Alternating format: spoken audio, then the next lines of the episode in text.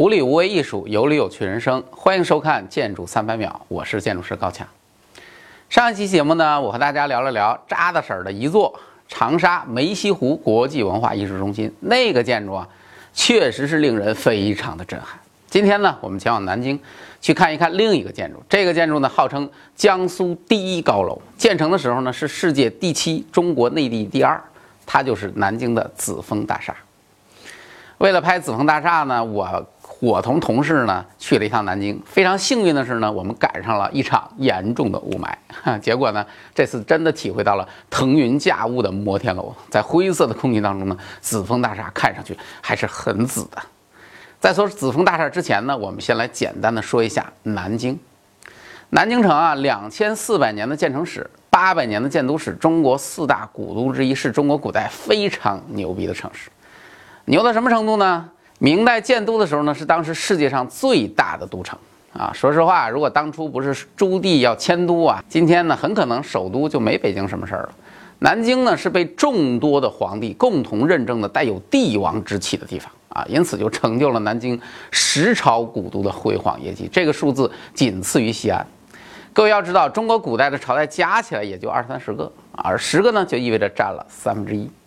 而南京呢，之所以被认为有帝王之气，主要是从战国时候呢，有一个楚威王，楚威王谁呢？就是《芈月传》芈月他老爸啊。这位同志呢，不知道为什么，他认为南京有王气啊，于是就埋金以镇之啊，于是南京才叫金陵啊。当然呢，他埋金呢，呃，他真埋了吗？他肯定没埋。他的目的呢，就跟老百姓说，哎，我在这地方埋金子了，这块有金子，大家都来挖吧。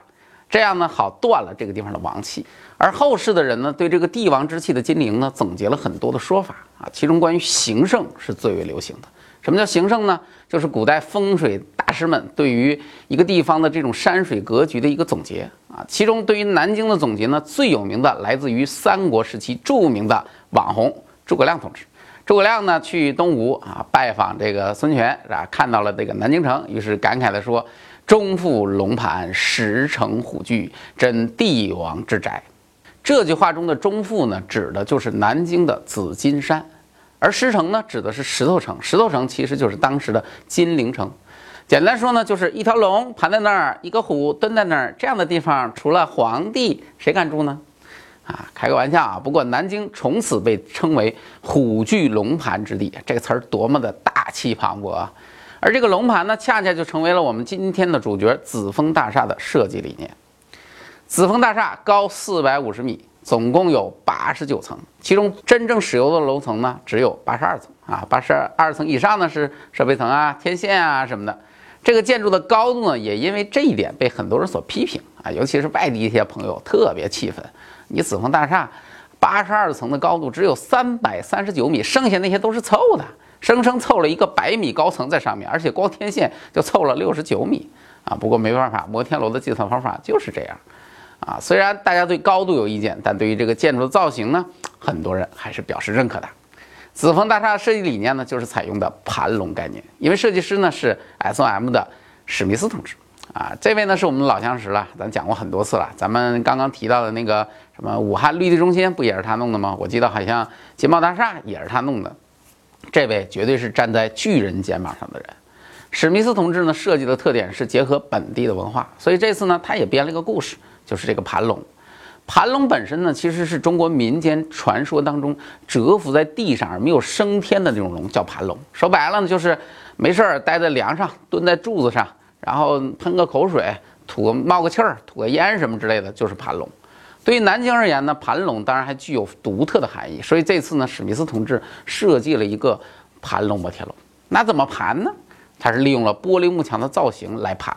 紫峰大厦的玻璃幕墙呢，是由绿色跟蓝色两种颜色组成，啊，每一块玻璃呢都不是简单的直接铺在建筑表面的，而是做了一种锯齿状的处理，啊，这种锯齿状的造型呢，结果就是当你在下面去仰望这个建筑的时候呢，你看到这个建筑的表面的基底呈现出了一种龙鳞片的效果，还是很棒的。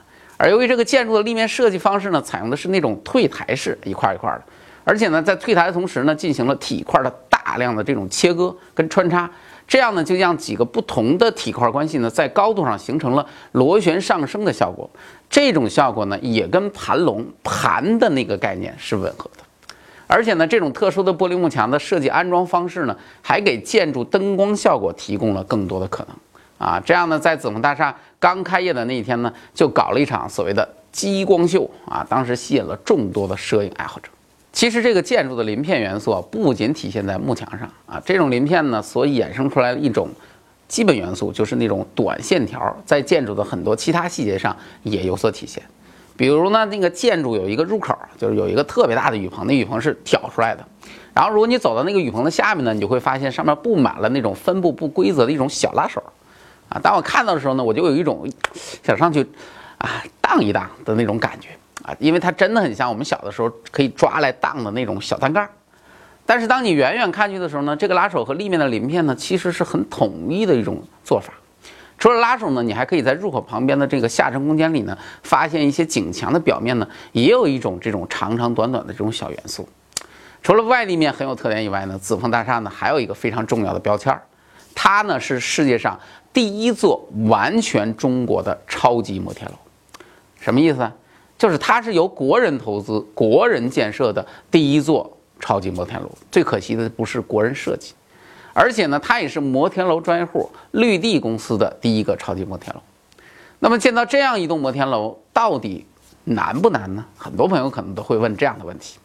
其实我告诉你，很简单，有钱就行。但是问题来了，几乎所有想建摩天楼的公司呢，实际上都没钱，包括当初的绿地。那它是怎么建的呢？紫峰大厦的建设总总投资啊是三十五点三九亿，而且呢，紫峰大厦的用地里呢没有住宅，没有住宅就意味着当时绿地真的是很冲动。你要知道，没住宅卖不回来钱，这样的项目绿地也敢干。既然什么都没有，换了你肯定就回家接着做梦去了。但绿地的老总有办法，他先是说服了施工单位进行垫资，啊，像总包单位上上海建工垫资了将近三个亿，那是绝对的够意思。但三个亿离三十亿可能还是差距有点大。接着改方案，怎么改？原来紫峰大厦其实是一个超高层方案，现在呢，为了能够增加前期销售的内容，就加了一个配楼。啊，这个配楼先搞、先建、先卖，卖了钱建主楼，这钱也不够啊。接着在旁边又搞了一块地去建商务中心，继续盖楼、卖楼、挣钱建主楼。靠着这些钱，这个主楼的主体基本上就建起来了。但是还不够，怎么办呢？既然它建起来了，就可以去贷款。于是呢，又找银行贷款，又贷了不少钱。就这样，滚车轮一样，一点一点，一轮一轮，就把紫峰大厦给建起来了。在这个筹备资金的过程当中啊，整个的这个环节，只要有一个环节出现问题，现在的紫峰大厦估计咱们有可能就得叫做紫峰烂尾大厦了。而绿地呢，估计也没有今天了，也不可能成为什么摩天楼专业户了。所以呢，我们不能不承认，在这个事情上，那绝对是人有多大胆儿，楼有多大产。绿地集团的老总，我觉得比诸葛亮还牛。当然了，紫峰大厦之所以能够成功，还有一个非常重要的原因，那就是紫峰大厦所处的地块呢，其实是南京最为重要的中心地区之一——鼓楼地区。这里呢有始建于一三八二年的那个鼓楼啊，那个老鼓楼还在这里，还是原来的国民政府中央政府所在地。这个地方周边呢还有很多老的民国的建筑，因此呢，在紫峰大厦建造的时候呢，其实当然也会迎来一些质疑的声音，质疑这样一栋超高层建筑为什么要建在这样一个历史建筑众多的区域？难道不会破坏这些建筑的天际线呢？比如说，用地旁边紧挨着它的就是南大，南京大学是中国的第一所现代大学，可以说是历史悠久。紫峰大厦建完了之后呢，很多人就会说：“哇，这风格差异太大，体量差异巨大，你对南大的这种历史建筑产生了极其不好的影响。”其实，像这样的质疑总是存在于每一个古城的建设当中。